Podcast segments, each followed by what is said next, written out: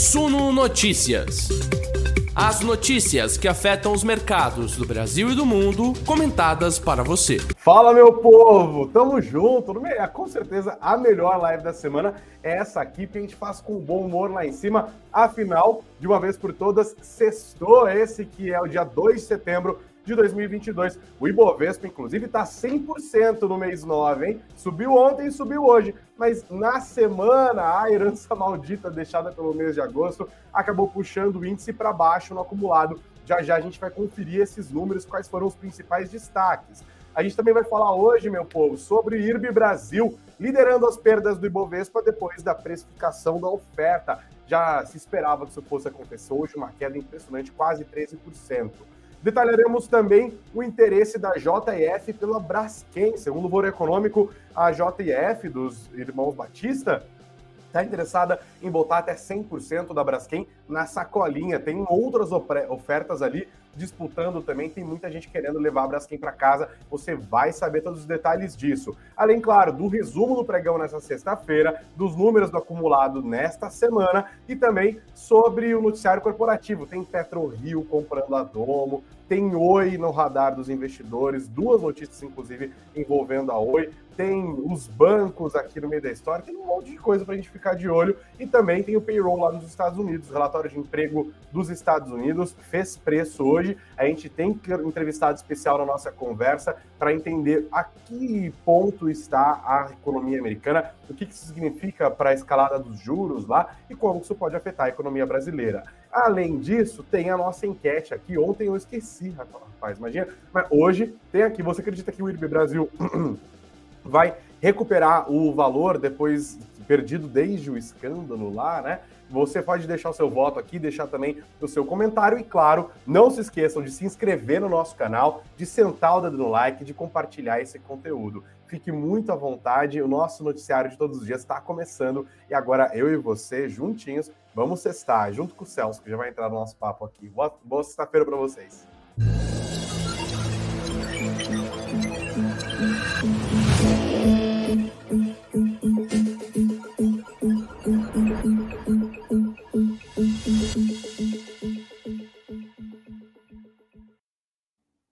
Boa noite, investidores. A gente começa o nosso noticiário dessa sexta-feira com o um olhar para a gringa. Sexta-feira importante porque foi dia de divulgação de um indicador muito relevante, que é o relatório de geração de empregos dos Estados Unidos, o famosíssimo payroll. O payroll divulgado hoje é referente ao mês de agosto e ele é muito importante porque ele é um dos principais indicadores que o Federal Reserve, o Banco Central dos Estados Unidos, usa para aferir o ritmo da economia americana e assim calibrar esse processo de aperto monetário que está fazendo muito preço nos últimos dias. Tá? Tem ansiedade agora, inclusive, com o CPI que vai ser divulgado, mas isso é um outro papo para uma outra live.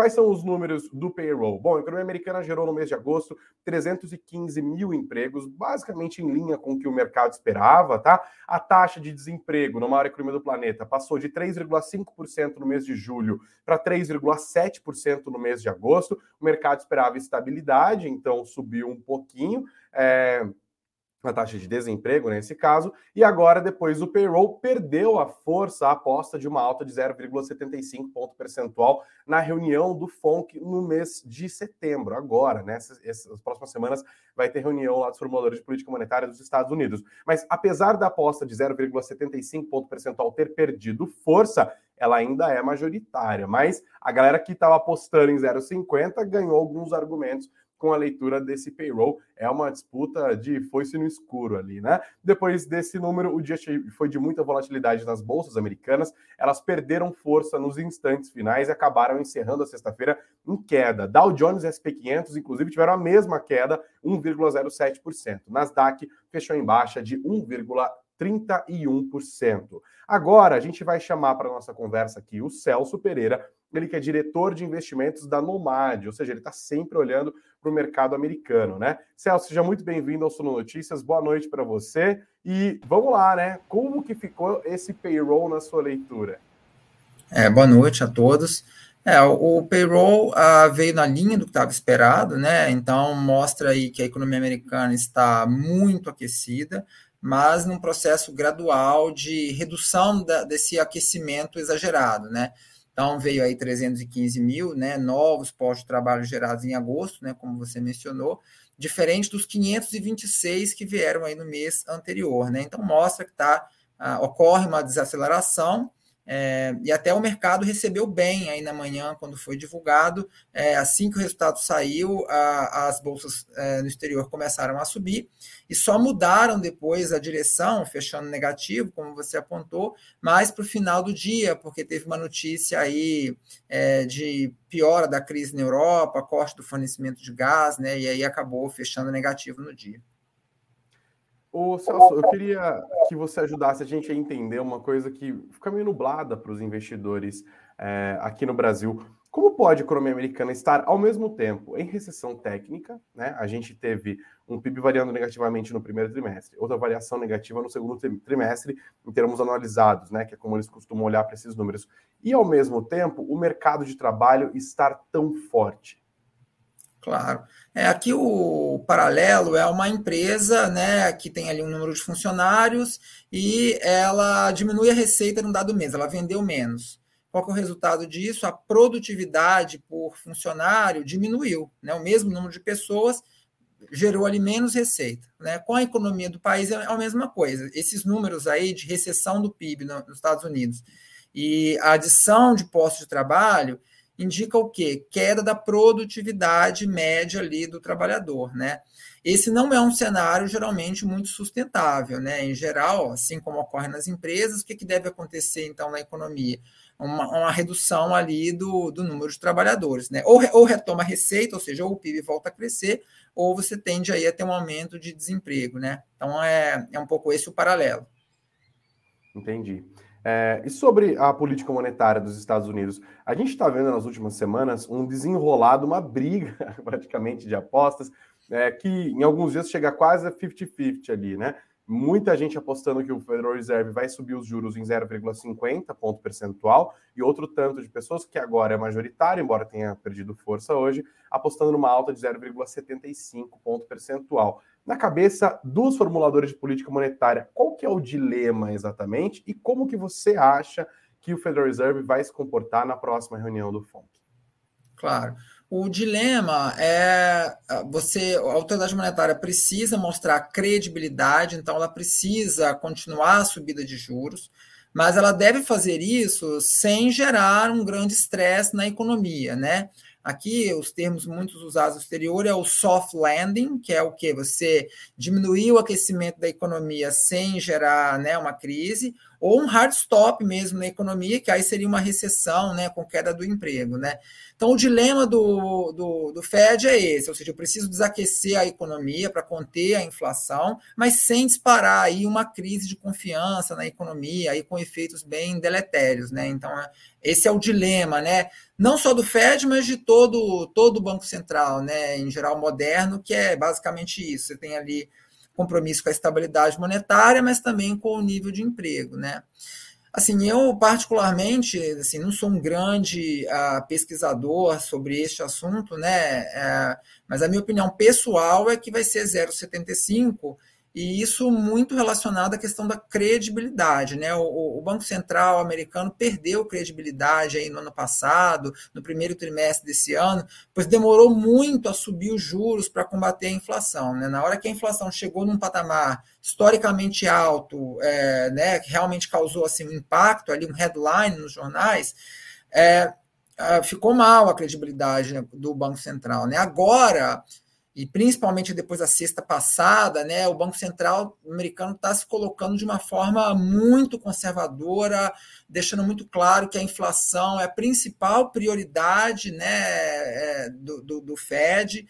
Então, eu acho que para impor respeito, para realmente mostrar ali um compromisso né, com a estabilidade dos preços, é, eu acredito que vem aí 0,75, principalmente como uma simbologia, né, para mostrar que o Banco Central está comprado é, com o combate à inflação a qualquer preço, né, ainda que isso venha gerar uma crise econômica né, mais grave nos Estados Unidos.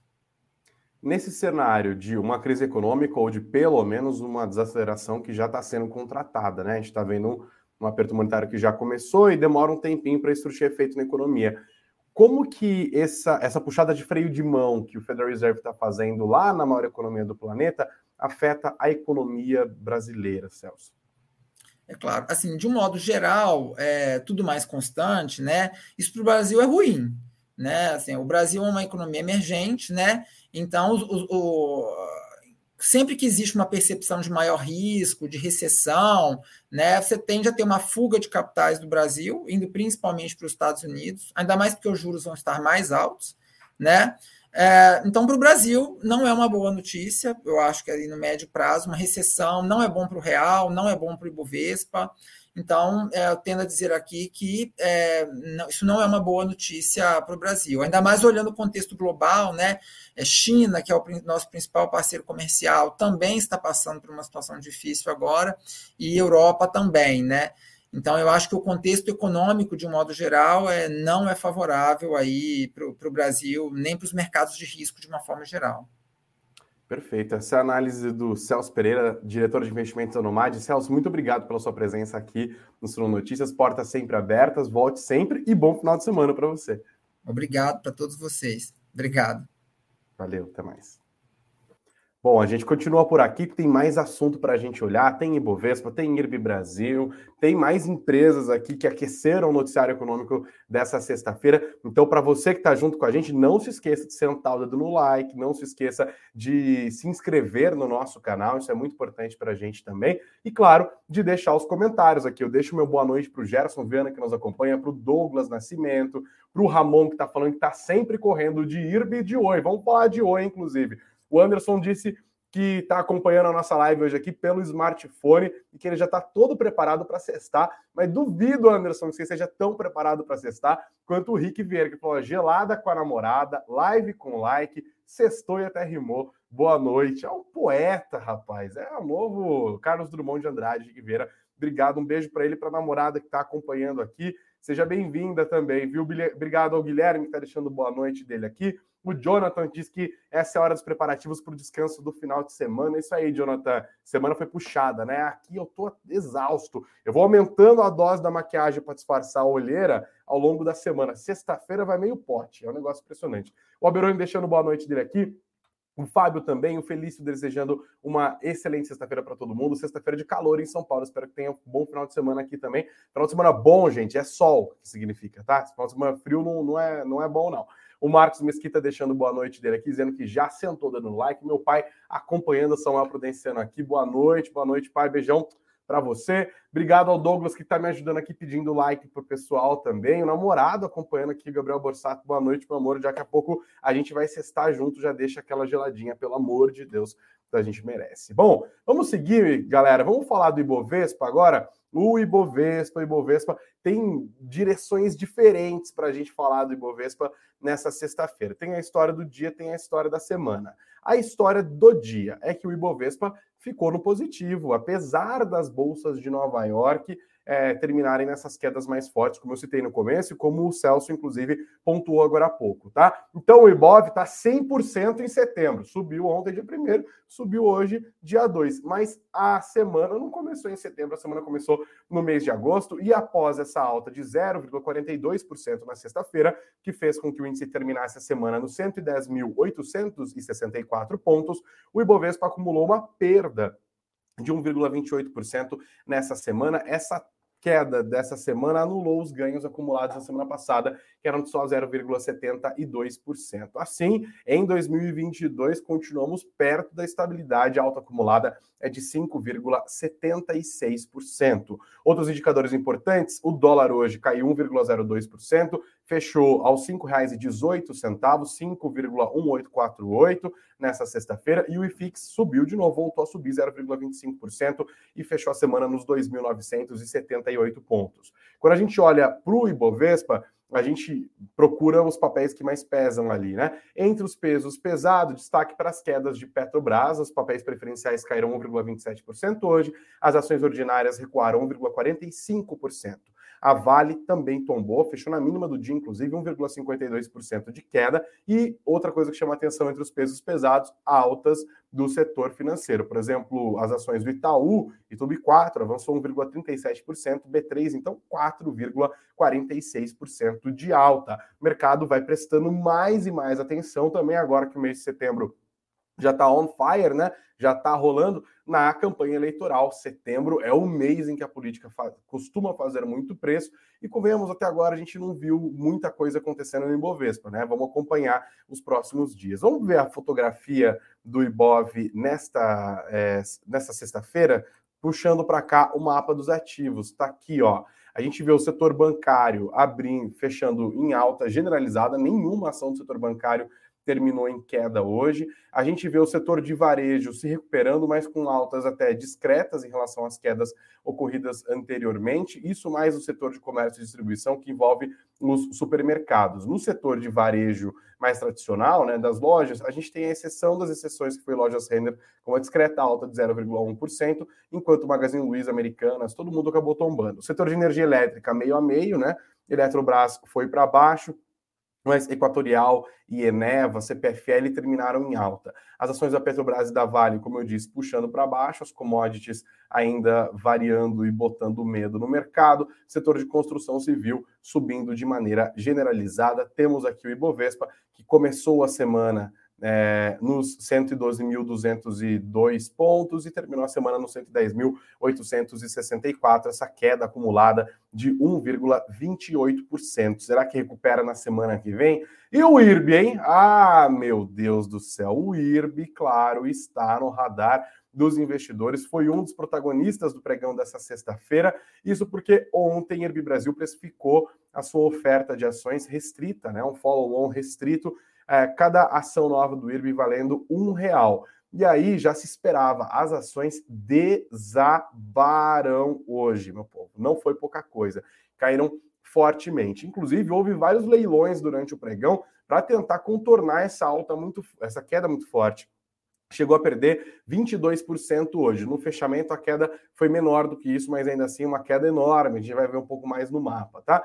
Que está pegando? Gente, incertezas em relação aos desafios que a empresa enfrenta, tá? Apesar das dúvidas, no entanto, os sócios subscreveram as suas ações, os principais ali, olhando para os majoritários, Bradesco e Itaú, olhando para os destaques entre os minoritários, a Luiz e Barsi, esses três, né, contando a grana que eles botaram ali, está falando de 460 milhões de reais. E aí eu volto a perguntar para você que está junto com a gente aqui no ao vivo, que tem a enquete rolando. Você acha que IRB Brasil vai se recuperar das perdas que aconteceram desde aquele rolo, daquela mentiraiada dos antigos executivos da empresa de que a Berkshire Hathaway do Warren Buffett tinha comprado participação na empresa, daí a Berkshire desmentiu, as ações foram lá para baixo, passaram a responder na justiça, passaram a responder processo na CVM, virou uma bagunça daquelas, né? Bom, mesmo com a subscrição já garantida, mesmo com essa grana que está sendo injetada para eles conseguirem escapar das regras da SUSEP, que estão vendo uma ameaça de liquidez da empresa, por isso que eles estão fazendo mais essa oferta para levantar 1,2 bilhão de reais. As ações do IRB Brasil hoje tombaram firme também, apesar dos leilões que foram feitos para tentar contornar essa queda forte.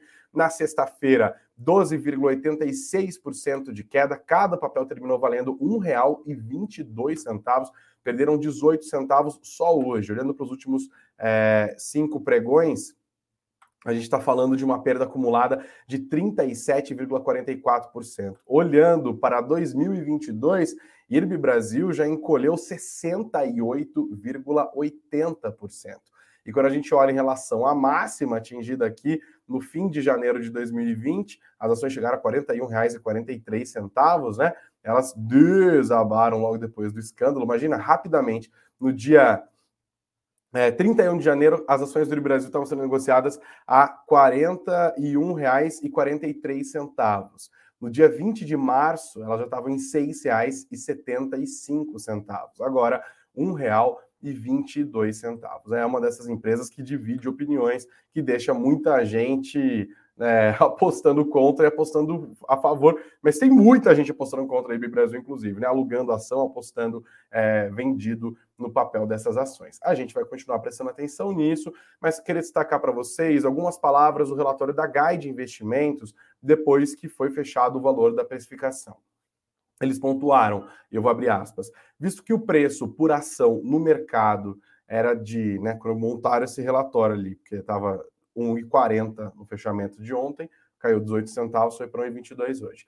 Visto o preço por ação no mercado de R$ 1,40, a entrada dessas novas ações a R$ real pode significar um volume relevante de venda a mercado, gerando uma sobrevenda ou até mesmo uma tendência negativa dos preços de mercado a se adequar aos preços das novas ações antes da sua efetiva liquidação pelos investidores. Ou seja, antes que essas ações sejam de fato vendidas no mercado secundário, você já deve ter uma tendência de que as ações é, vão caindo de preço para elas ficarem no patamar dessa, desse valor de um real. Né? Com o valor, a companhia conseguirá se adequar às exigências de capital e provisão pelo regulador. Porém, com uma margem pequena para novos investimentos. Já há quem aposte, inclusive, que Irbi Brasil vai ser obrigado a fazer uma outra oferta subsequente de ações para colocar mais grana na questão e você vai ter procura, né? Porque o mercado duvida e muito da capacidade de Irbi Brasil se recuperar.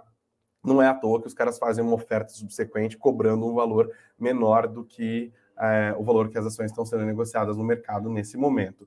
IRB Brasil, inclusive, né, liderou as perdas do Ibovespa com essa queda de 12,86% no pregão de hoje. Um outro destaque que eu quero trazer para vocês nessa sexta-feira envolve o noticiário da Braskem. Olha só que interessante. Você confere no nosso site no suno.com.br/barra notícias, suno.com.br/barra notícias todos os detalhes sobre essas operações que envolvem a Braskem. Do que, que a gente está falando aqui, meu povo? Seguinte, o valor econômico noticiou que a JIF, que é a holding de investimentos da família Batista, dona da JBS, está avaliando fazer uma proposta para comprar 100% da Braskem. O Banco do Brasil e o BNDES, no entanto, segundo a apuração do jornal, teriam ressalvas em negociar com a Hold, porque a JF, todo investidor se lembra, é, arremete aos escândalos lá do Joesley Day, né, de triste memória para o ex-presidente Michel Temer. Acho que ele nunca mais trocou uma mensagem no WhatsApp com Wesley Batista. Bom, é, mas segundo a apuração, isso de fato está rolando. A JF está considerando comprar de porteira fechada a Braskem. Durante essa semana, ainda seguindo a apuração do valor, representantes do Sindicato de Bancos, que são os credores da Novo Honor, a antiga Odebrecht, que detém esses bancos, eles têm a dívida da Novo Honor e é, essas dívidas são garantidas pela participação da Novo Honor na Braskem, beleza? Que ela é a acionista majoritária. E aí o que aconteceu? Esses sindicatos de bancos que têm as dívidas garantidas pelas ações da ex-Odebrecht na Braskem se reuniram com executivos da gestora americana Apollo, com executivos do BTG Pactual, que também está interessado, e também com executivos da JF, para dar um retorno sobre as propostas que foram apresentadas por esses grupos, Apollo, JF BTG Pactual, e que foram vetadas, que foram recusadas até este momento. Segundo o jornal Valor Econômico, o BTG e a JF estavam dispostos a comprar a dívida dos bancos credores e assim ganhar a garantia que vem junto com eles as ações da Braskem que estão em posse da Novo Honor. Isso significaria comprar uma dívida de cerca de 15 bilhões de reais, mas nesses 15 bi já está contando um desconto. A, a, a, proposta feita pela gestora americana Apollo foi diferente. Eles queriam comprar as ações por R$ reais cada. E eles queriam também comprar a totalidade da empresa, e mas queriam colocar como e colocando como condição que a Petrobras saísse da operação, né? Então vendesse a participação da Petrobras também para eles, para eles comprarem tudo, talvez até inclusive fechar o capital da empresa. Os bancos que são os donos dessa dívida garantida pelas ações da, da Braskem em posse da Novo Honor são eles Banco do Brasil, BNDES, Bradesco, Itaú e Santander no entanto, não se mostraram dispostos a conceder descontos no valor total das dívidas. Eles sentiram ali que conseguem ganhar mais dinheiro com isso. Além dessas três que estão né, mais frontalmente preocupadas em comprar a Braskem, é, a, o BTG Pactual, a JF e a gestora Apollo, também existem outras empresas, a Unipar e o Grupo Ultra, em parceria com a gestora Lumina, estão correndo por fora e teriam feito uma proposta para a Novo Honor em um outro formato. A Unipar chegou a oferecer 10 bilhões de reais pelos ativos da Braskem só em São Paulo, a Unipar, que é um pedacinho da empresa. Já o consórcio entre Ultra e Lumina propôs um aporte de 1 bilhão e 300 milhões de reais na empresa, entrando no bloco controlador junto com a Nova Honor e junto com a Petrobras. Nessa proposta feita pela Ultra e pela Lumina, para entrar no bloco controlador, o consórcio chegaria a 51% de participação em aproximadamente três anos. Então agora a gente fica esperando para ver se o JTF vai fazer uma segunda proposta para comprar 100% da companhia, mais parecida com a proposta da Apollo. O mercado ficou desde o começo do dia prestando muita atenção nesse noticiário e isso acabou se refletindo numa alta das ações da Braskem. Hoje, as ações da Braskem avançaram 6,84%, fecharam aos R$ 32,51, depois de subirem R$ 2,08. Nos últimos cinco pregões, Braskem acumulou uma alta discreta, no entanto, de meio por cento, né, meio, é, meio por cento, 0,56%. Em 2022, Braskem acumula uma queda grande de 42,8%, quando a gente vê em relação à máxima o histórico aliás, da empresa em todo o período. Aqui a gente está falando de quem comprou Braskem lá atrás, 122,82% de valorização, beleza? Quando a gente olha em 2022, as ações começaram o ano valendo R$ 56,84 e agora estão nesses R$ 32,51. Vamos prestar atenção. Vocês acham que a Braskem vai ser vendida? E se for vendida, vai ser para o grupo JF? Vão deixando os comentários de vocês aí. Daqui a pouco eu leio mais alguns. E antes disso, eu vou dar uma olhada no noticiário corporativo, que tem bastante coisa para a gente destacar antes de encerrar a live dessa semana, tá? Vou puxar para cá essa matéria que vocês conferem no nosso site. Saiu a lista da Forbes dos 10 maiores bilionários do Brasil. Eles pegam uma lista dos 290 brasileiros mais ricos e colocam a relação dos que têm mais grana nas suas fortunas, tá? Para entrar na lista dos maiores, os personagens deveriam ter um patrimônio de pelo menos 22 bilhões, tá? Então vamos lá. Quem está liderando a lista? Jorge Paulo Leman, 72 bilhões de reais. Na Jorge Paulo Leman do grupo 3G Capital, né, que tem participação ali, né, controlador da Ambev, é, da Heinz Kraft, da, da Budweiser, enfim, o cara do metade do Brasil, da Americanas. Eduardo Saverin, que foi um dos fundadores do Google, 52,8 bilhões de reais. Marcelo Herman Teles vem em terceiro lugar, sócio de Jorge Paulo Leman 3G Capital, tem 48 bilhões. E o Carlos Alberto da Veira Sucupira, não é Sucupira, e família, estão juntos ali, todos da 3G também, 39,35 bilhões de reais. Aí vem a família Safra, Jacob, Esther, Alberto e Davi Safra, 38,9 bilhões, e depois Vicky Safra sozinha com 37,5 bilhões. Em sétimo lugar, André Esteves, do BTG Pactual, 29,7 bilhões de reais. Depois, Luciano Ang, da Avan, 24,5 bilhões de reais. O Alexandre Bering da Costa, o nono lugar, com 24 e os irmãos Batista, Joesley Batista e Wesley Batista, com 22,5 bilhões de reais cada. Esses são os maiores bilionários do Brasil. Outro destaque do noticiário corporativo de hoje, a PetroRio, né, que agora virou Prio, fechou o acordo para comprar a Domo. Vamos dar uma olhada nessa matéria? Domo, você está meio perdido nessa empresa, Domo é a antiga OGX, que era a petroleira que pertenceu ao Ike Batista, né?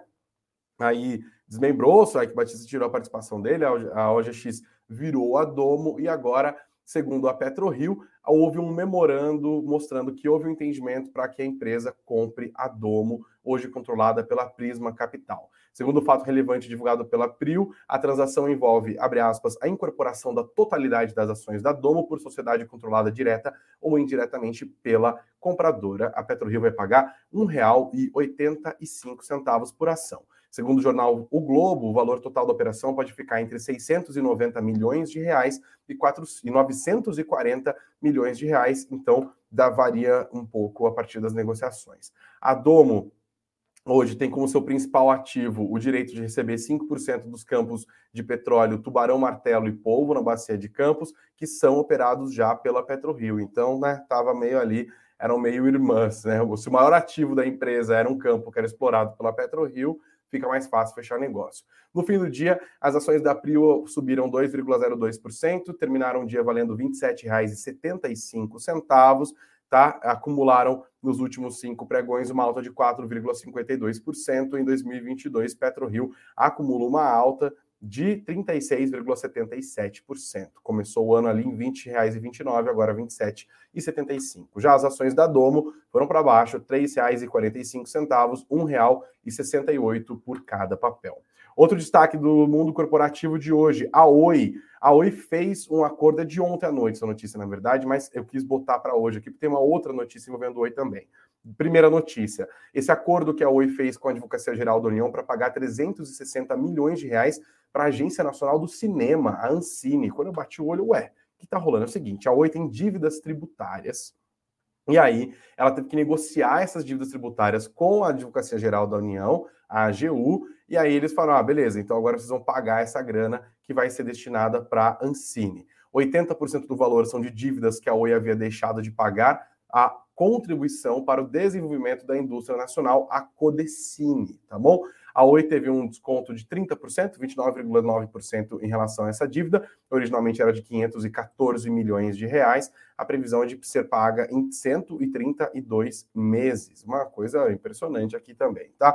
Lembrando que a Oi já tinha feito um outro acordo com a AGU no mês de maio desse ano, com pendências que envolviam a empresa e a Agência Nacional de Telecomunicações, a Anatel. Outra notícia envolvendo a Oi. A Justiça aprovou a venda do serviço de TV por assinatura para a Sky, a Oi se desfazendo dos seus ativos ali. Está aqui na sua tela para você conferir. A TV por assinatura da Oi foi vendida para a Sky e agora isso recebeu o aval da Justiça Brasileira por meio do Tribunal de Justiça do Rio de Janeiro. A operação está avaliada em 786 milhões de reais.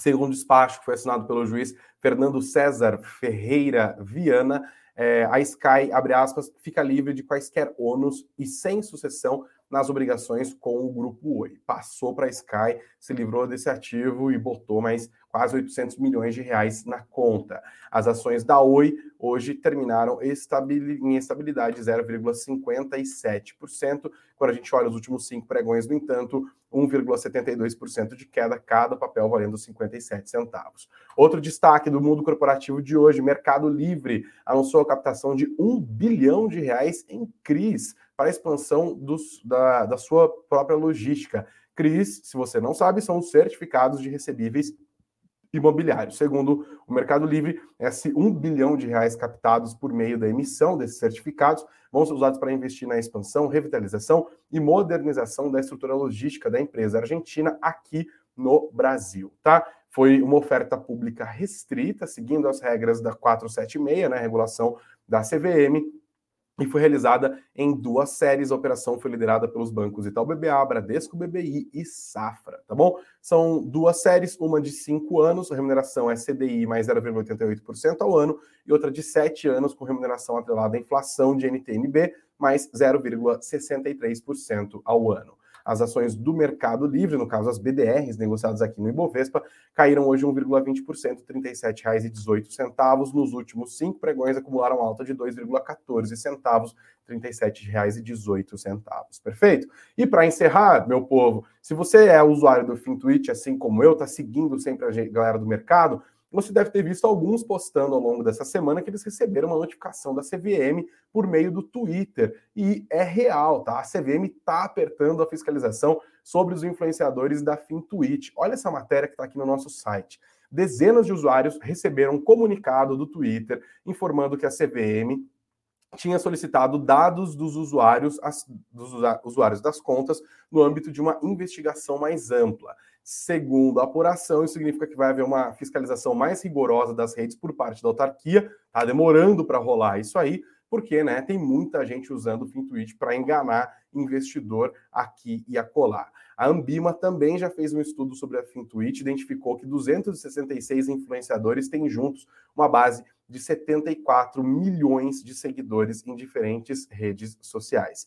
Uma fonte com conhecimento no assunto afirmou que o pedido do Twitter faz parte de um conjunto de ações que busca ampliar a fiscalização das redes pela CVM e que a ação, no entanto, não pode ser interpretada como uma cruzada contra o grupo, mas simplesmente eles querem analisar como que as redes sociais estão sendo utilizadas. O Twitter já provou ser capaz de fazer preço. Elon Musk que eu diga, né? Que acho que a CVM não consegue investigar o Elon Musk, mas aqui no Brasil tem muita gente na FinTwitch também falando que não deveria falar nas redes sociais. CVM tem mais é que acompanhar mesmo, né, gente? Obrigado, inclusive, a todo mundo que foi chegando junto com a gente. Estamos terminando mais essa semana, graças a Deus. Obrigado a todos pela audiência. Não se esqueçam de se inscrever no nosso canal. A gente está aqui com meta para bater. Não se esqueçam de sentar o dedo no like para mostrar para o YouTube que esse conteúdo é legal, que é relevante, que tem mais gente deveria ver e que eles têm que distribuir na plataforma de maneira mais generosa. E agora, antes de encerrar, vamos dar uma olhada como ficou a votação. Eu perguntei aqui ao longo da nossa conversa se você que nos assiste acredita Kirby Brasil vai recuperar o valor perdido desde o escândalo lá no começo de 2020. E 60% da nossa audiência diz que não, mas 40% estão confiantes que Kirby Brasil vai recuperar valor. Obrigado a todos que votaram. Uma ótima sexta-feira para vocês. Se você está nos acompanhando em outro momento que não ao vivo, deixe sua opinião, seu feedback sobre essa live também. É muito importante. Sentiu falta de alguma coisa? Gostou de uma coisa? Elogia. Não gostou de uma coisa? Critica. Tamo junto aqui construindo esse noticiário todos os dias. Segunda-feira estaremos de volta, se Deus quiser. Primeiro às nove da manhã, a Beatriz Boiadian abre os trabalhos da nossa Morning Call. Eu volto às 19 horas. Tem mais conteúdos que a gente está preparando para vocês aqui. Vocês não perdem por esperar. Um ótimo final de semana para vocês. Fiquem juntos dos seus. Apreciem com moderação. E segunda-feira a gente volta a conversar. Obrigado, meu povo. Beijo aos de beijos, abraços aos de abraços e ótimo final de semana para vocês. Bons investimentos sempre.